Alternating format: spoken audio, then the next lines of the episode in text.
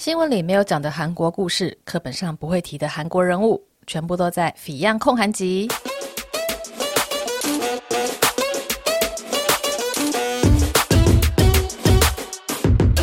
安妞，大家欢迎来到《Fion 焢韩集》的第二集。在上一集呢，我们讲到了 Stylenanda 这个女装品牌的故事。那今天这一集呢，我想要来讲一下。三星集团的人物的故事，会选这个主题呢？当然就是因为在十月二十五号的时候，也就是礼拜天，呃，三星集团的会长李健熙传出了病逝的消息。那三星集团毕竟是一个韩国非常具代表性的企业，虽然说他因为几年前就因为心脏病的关系，所以是一直在病院休养，集团的事业大部分是交由儿子李在镕来处理。不过，他毕竟是一个非常具代表性的人物嘛，所以说他的过世在韩国还是一个非常大的消息。三星集团的创业故事哦，太多太长，有太多的呃细节了，所以我今天要讲的并不是三星这个品牌的创业故事，我是要挑几个人物的故事来跟大家做分享。老实说，就是八卦人家的一生啦。我其实对于人是非常感兴趣的，尤其是有钱人。那这些人为什么会那么有钱？那他们的生活过得是怎么样子？我自己是非常好奇这些事情的啦。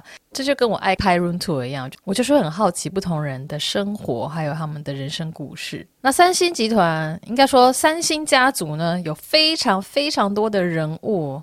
要算起来的话，可能十几二十个都可以讲，而且他们牵连出去的姻亲，就是他们结婚的一些财阀的联姻，或者说跟一些政治长官的联姻，也是非常的多。那我今天就是集中讲李健熙他的儿子女儿们，那可能还会包括了他的兄弟，还有他的孙女，就是会选几个比较具有故事性的人来跟大家分享一下。那我觉得首先就要讲一下他们的家谱。就是李秉哲、李健熙他的爸爸，他所延伸出来的这些子女，就是开枝散叶之后有哪一些角色？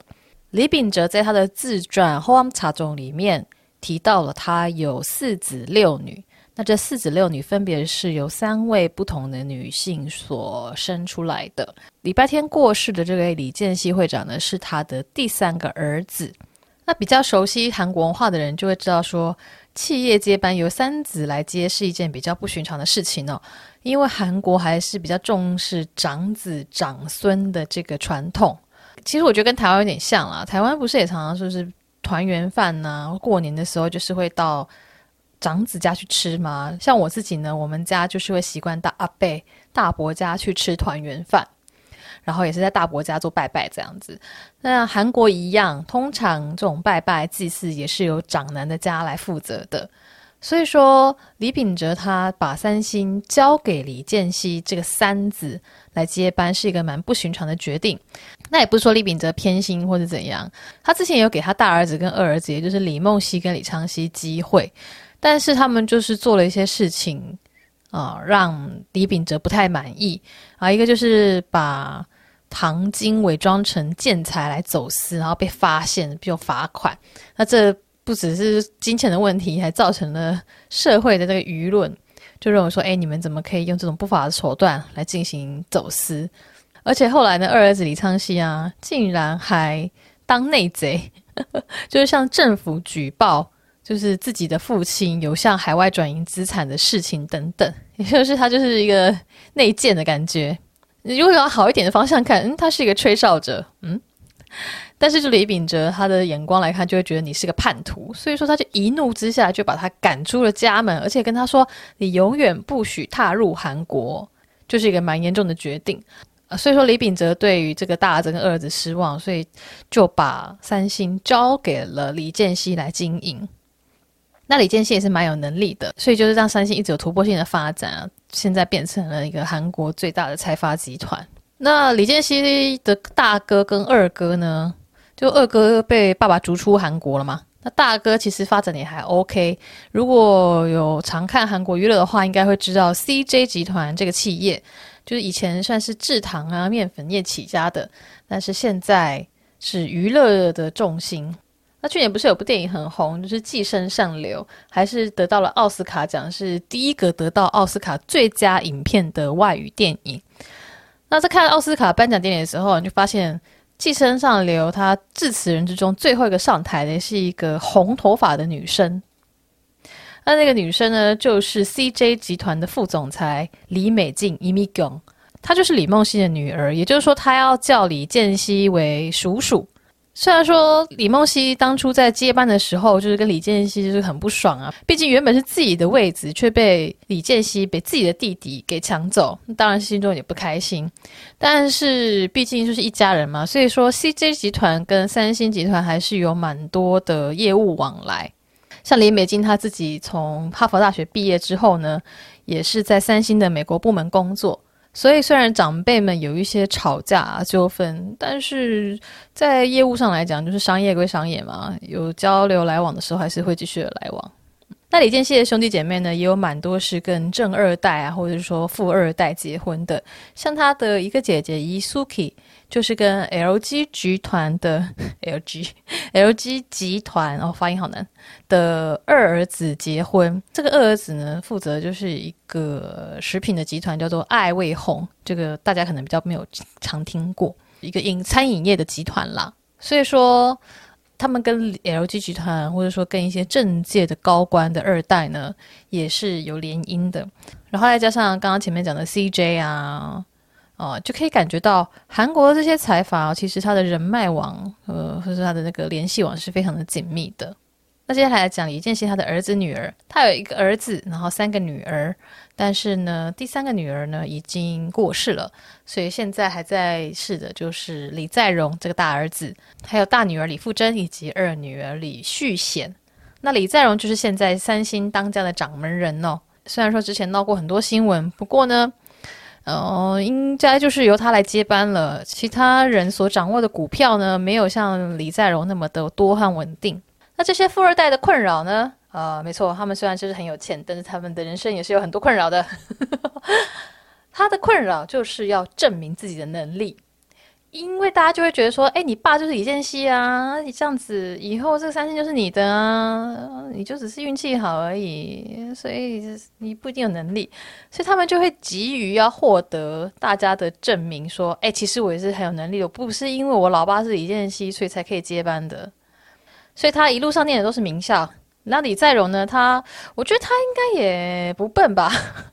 他在韩国念的是首尔大学，然后后来去日本庆应大学念 MBA，后来又进到哈佛商学院。也就是说，以学习能力来讲呢，他应该是还蛮不错的。那他毕业之后呢，进入三星，自然就是升迁的非常的迅速了，跟我们一般人不一样。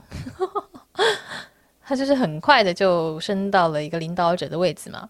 那因为他想要证明自己的能力，所以他在两千年的时候其实有呃创立了一个一三星。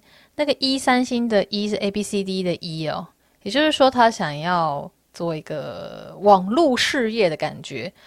嗯，我自己查了一下资料，觉得这个一三星的作用比较像是类似日本的那个 SoftBank，它就是投资不同的网络事业、IT 事业，希望说透过投资这些事业来获利。但是呢，就失败了嘛，不然怎么会这样说呢？在从零一年开始，就是一三星成立的第一年呢，就因为投资而亏损，然后损失了七十六亿韩元，啊哈，然后陆陆续续的呢，也就是没有赚钱嘛，就一路亏损。但是太子创业怎么可以失败呢？所以这个亏损的公司，它后来是用两百零八亿韩元价格出售，然后就退出了。也就是说，这太子。他把公司亏了，但是呢，三星子公司就溢价把它买下来，也就是变成三星子公司做了一笔不划算的交易，但也没办法，因为我们要就是太子怎么可以失败呢？嗯，那这个一三星的计划失败之后呢，李在镕就没有什么的曝光了。不过据说他之后就是被派到三星的各个部门轮流的历练。那去接触不同的业务内容。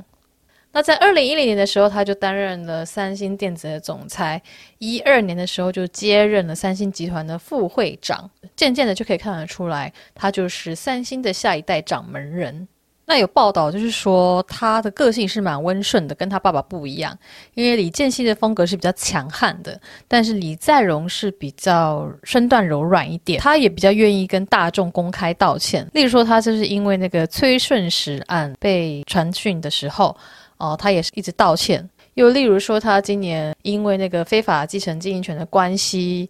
接受调查的时候，他也有公开的跟国民道歉，并且说三星呢不不会传给下一代，就是他的儿子女儿来经营。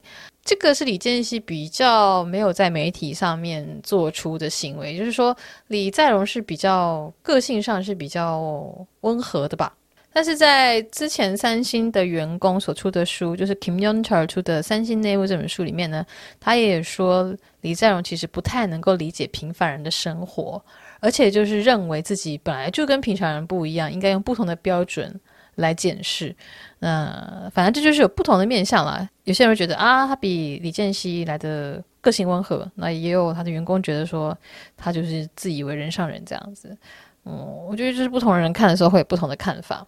那李在镕自己的个人生活呢，就是他跟前妻林世玲的婚姻生活。那其实林世玲她本身也是一个算是豪门出身吧。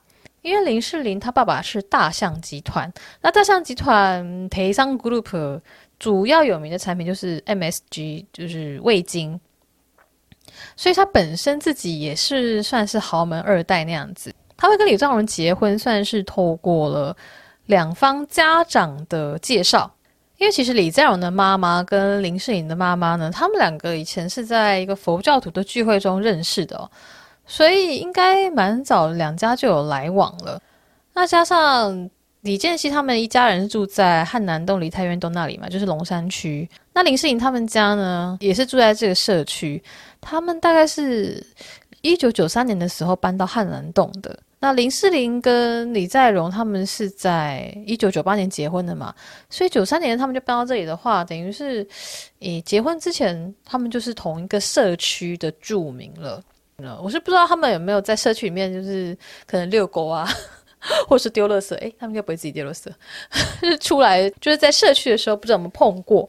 不过据他们妈妈的讲法是说，九七年的时候，林世玲还在延世大学念书，然后就认识了那时候刚在日本读完 MBA，要准备去美国哈佛的李在镕，然后就交往了。九七年交往，然后九八年的一月就订婚。然后五个月后呢，两个人就结婚了，也就是，诶，这样其实蛮快的哈、哦，就是交往一两年就结婚的意思诶。那这个速度呢，我觉得，嗯、也有可能是因为李在镕急着要出国去留学吧。因为后来他结婚之后呢，林世玲他就跟着李在镕一起去美国留学了。那留学的时候呢，林世玲就是等于在家里做家庭主妇，照顾李在镕的生活起居。然后一九九九年的时候，李健熙他前往美国接受癌症的治疗嘛，那林世玲呢就也有照负责照顾公公。那在结婚两年后，也就是两千年还有两千零四年，林世玲就分别生下了儿子和女儿。我觉得这对豪门媳妇来讲算是一个非常稳定的发展吗？可以这样讲吗？因为就是豪门媳妇常常会被要求说：“哦，你就照顾好家里，然后要生小孩。”然后林志颖也真的就做到了。那她生的小孩也就是一子一女，就凑成了一个好字。这是我们中华圈的讲法。那后来李在容他结束了美国留学，就回到韩国之后呢，林世玲也就是专心的操持家务，他没有在对外的参加很多的活动，只是偶尔会陪着婆婆出席啊，或者是呃陪着老公出席一些活动，但是并没有在外界很活跃的举动，像是台湾不是很多名媛会出席参加什么有些 fashion show 啊，或者说品牌发表会等等，我觉得林世玲比较不是那样子的形象。那外界就一直觉得说，诶，这两位就是一个很恩爱的夫妻。但是没想到呢，在二零零九年，也就是他们结婚的十一年之后，林世玲就提出了离婚，而且就要求要分割财产嘛，然后呢要精神抚慰金，然后还要求抚养权。那财产的部分不知道是怎么样分配的，不过这个两个小孩的监护权呢是判给了三星的李在镕。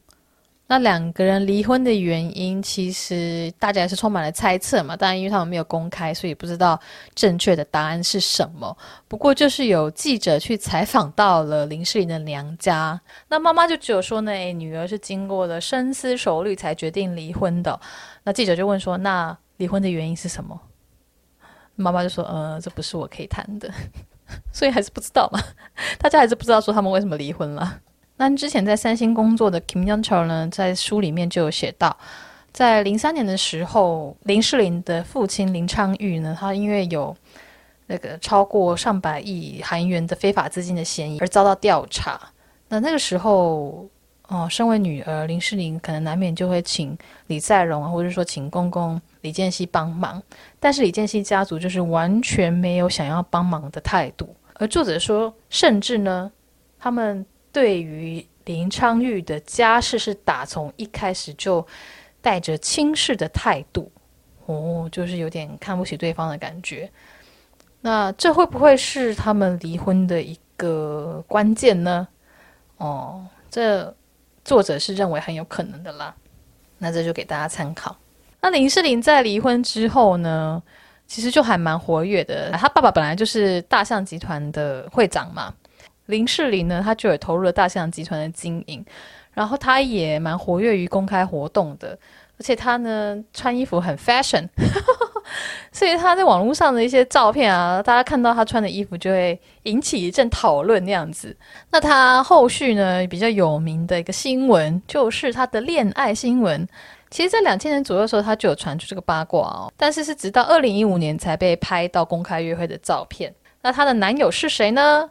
噔噔，就是如果你有看电影《与神同行》的话，里面饰演阎罗王的李正载。那李正载是一九七二年出生的嘛，所以跟林诗玲是差了五岁。那到现在他们都还是有在交往的样子。那偶尔也会有人问说，你们什么时候结婚呢？但是两个人就是一直处于交往的状态，并没有结婚的消息传出来。接下来要谈的是李健熙的二女儿，也就是李富真。刚刚我们前面讲到李在镕的个性是比较温顺的嘛，那李富真的个性呢就被称为是小李健熙。我猜这个意思应该是他嗯比较火爆，我猜啦，我猜啦，就可能比较没那么温和吧。那李富真一开始也是进入了三星集团工作，然后后来呢，则是比较负责是星罗酒店那一块。那在进入公司十五年之后呢，终于成为了星罗酒店的社长，也是三星集团的第一位女性 CEO。所以说，虽然说是李健熙的女儿，但也不代表说可以立刻的爬到社长哦，也是花了大概十五年的时间。诶，不过十五年还是蛮短的，嗯，好吧。那李富真最大的新闻呢，也是跟她的婚姻有关，因为她在一九九九年的时候跟一位叫做任佑载 Im Woo Jae 的男人结婚。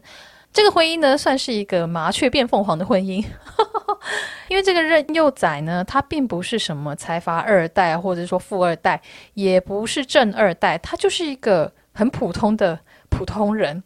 那他是在一九九五年的时候进入三星工作。那之前三星的说法呢，都说他就是一个普通的职员，然后跟李富真呢是在某一个项目里面认识，然后交往。那九九年的时候呢，任佑载呢就跟李富真求婚。之前的新闻一直说李健熙其实是非常反对两人的交往的。那李富真还为了想要跟这男人结婚而进行了绝食，就是我一定要跟这男人结婚，你不结婚的话我就不吃东西。哦，这好难哦！不吃东西实在是非常难的一件事情。那李健熙就很宠这个女儿嘛，就说啊，好吧，好吧，就让你们结婚吧，就是很心痛。不过呢，后来一切都变掉了，因为离婚的时候，任佑载就透露真相，说这些故事都是三星编的。因为一开始三星对外的说法说，这个任佑载呢是一个普通的职员嘛。但是你仔细想想，一个普通的职员要怎么样跟老板的女儿有长时间的相处，然后进而交往？因为如果有在公司工作人就知道，你要跟总裁的女儿能够有时间相处，你才可能有机会跟他交往，或者有机会认识彼此，有机会让他对你打开心房嘛？又不是像偶像剧那样子，诶，在电梯里面撞到人家，或者是在转角的时候拿着文件撞到那个富二代啊，富二代就会爱上你哦，没有那么简单的哦。所以之前看新闻就一直觉得很奇怪，到底是凭什么他们两个会走在一起的？那后来在离婚的时候，男方这边才说了，其实他就是李健熙跟李富真的保镖，也是安全人员。这样讲就觉得比较讲得通了，因为保镖是会长时间相处在这个他的客户的旁边的嘛，所以说这客户呢就有机会跟这个保镖很长时间的相处，也就难免会聊天吧。就会有很多相处的机会，才因此有机会谈恋爱。男方这边还说了，其实当初是李健熙会长的允许之下，他们才可以交往的，而他们会结婚呢，也是李健熙要求的。哦，这个跟之前的说法完完全全不一样嘞，因为之前的说法是李富真很想要结婚，然后李健熙不答应，然后还那边苦思很久，最后才答应的。但是呢，男方现在的说法是没有诶。是李健熙会长要求我要跟李富真结婚的，要求我要跟他女儿在一起结婚生活的，为什么呢？大家一定很好奇为什么哦。那就有资料透露说，其实李富真的身体并没有很好，所以他小时候甚至还改过名字，就是因为他身体不好的关系，想可能想要改个名字换个运气吧。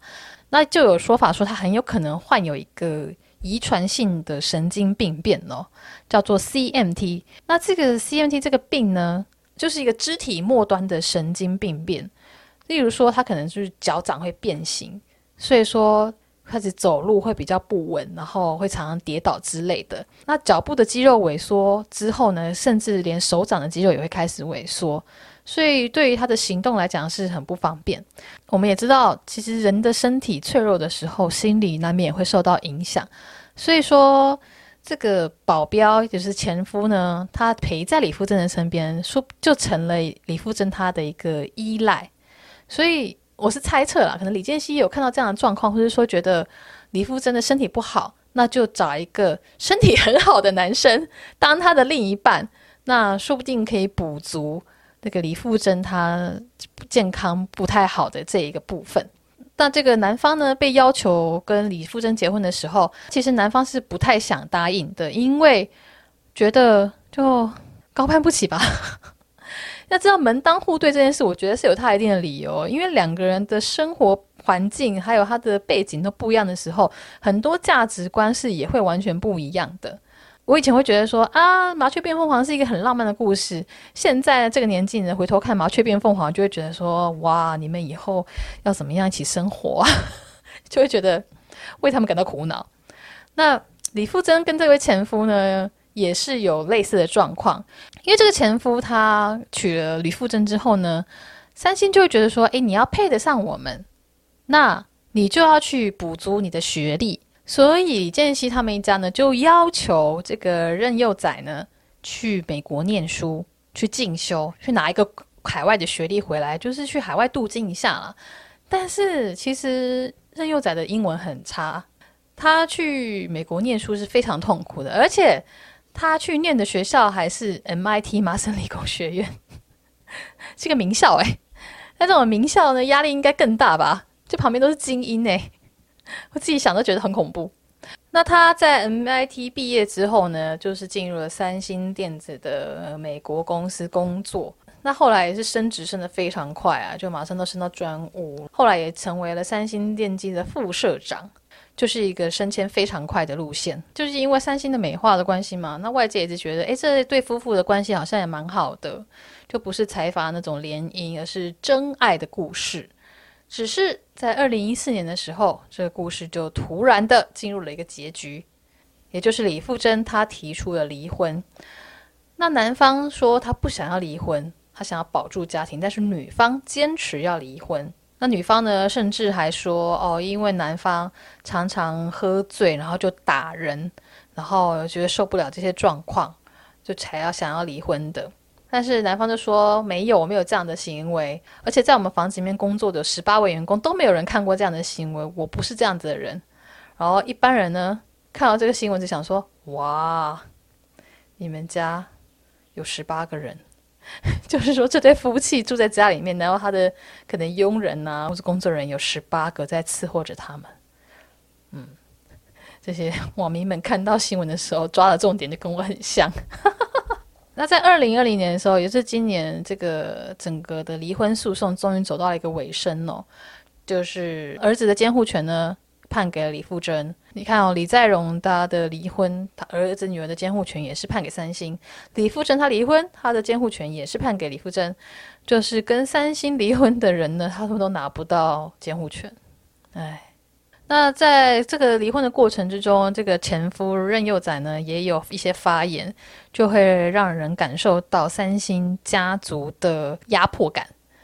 例如，他就说，他的儿子虽然是他的儿子，但是同时也是。李健熙会长的孙子，所以没有办法那么轻易的见面或是去玩。他原本想说，就是要跟儿子一起去露营啊，或者说吃拉面啊、炒年糕啊，就是一些很平凡的生活。但是呢，因为他的儿子是三星会长李健熙的孙子，是做不到这样子平凡的日常生活的。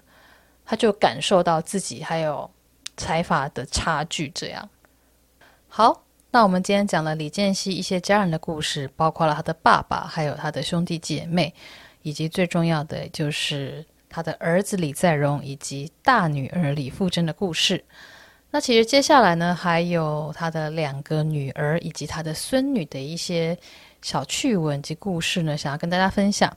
但我怕这一集时间会太长，所以我们就切到下一集再来继续跟大家分享。那希望大家还喜欢今天的内容。我们就下次再见啦，拜拜。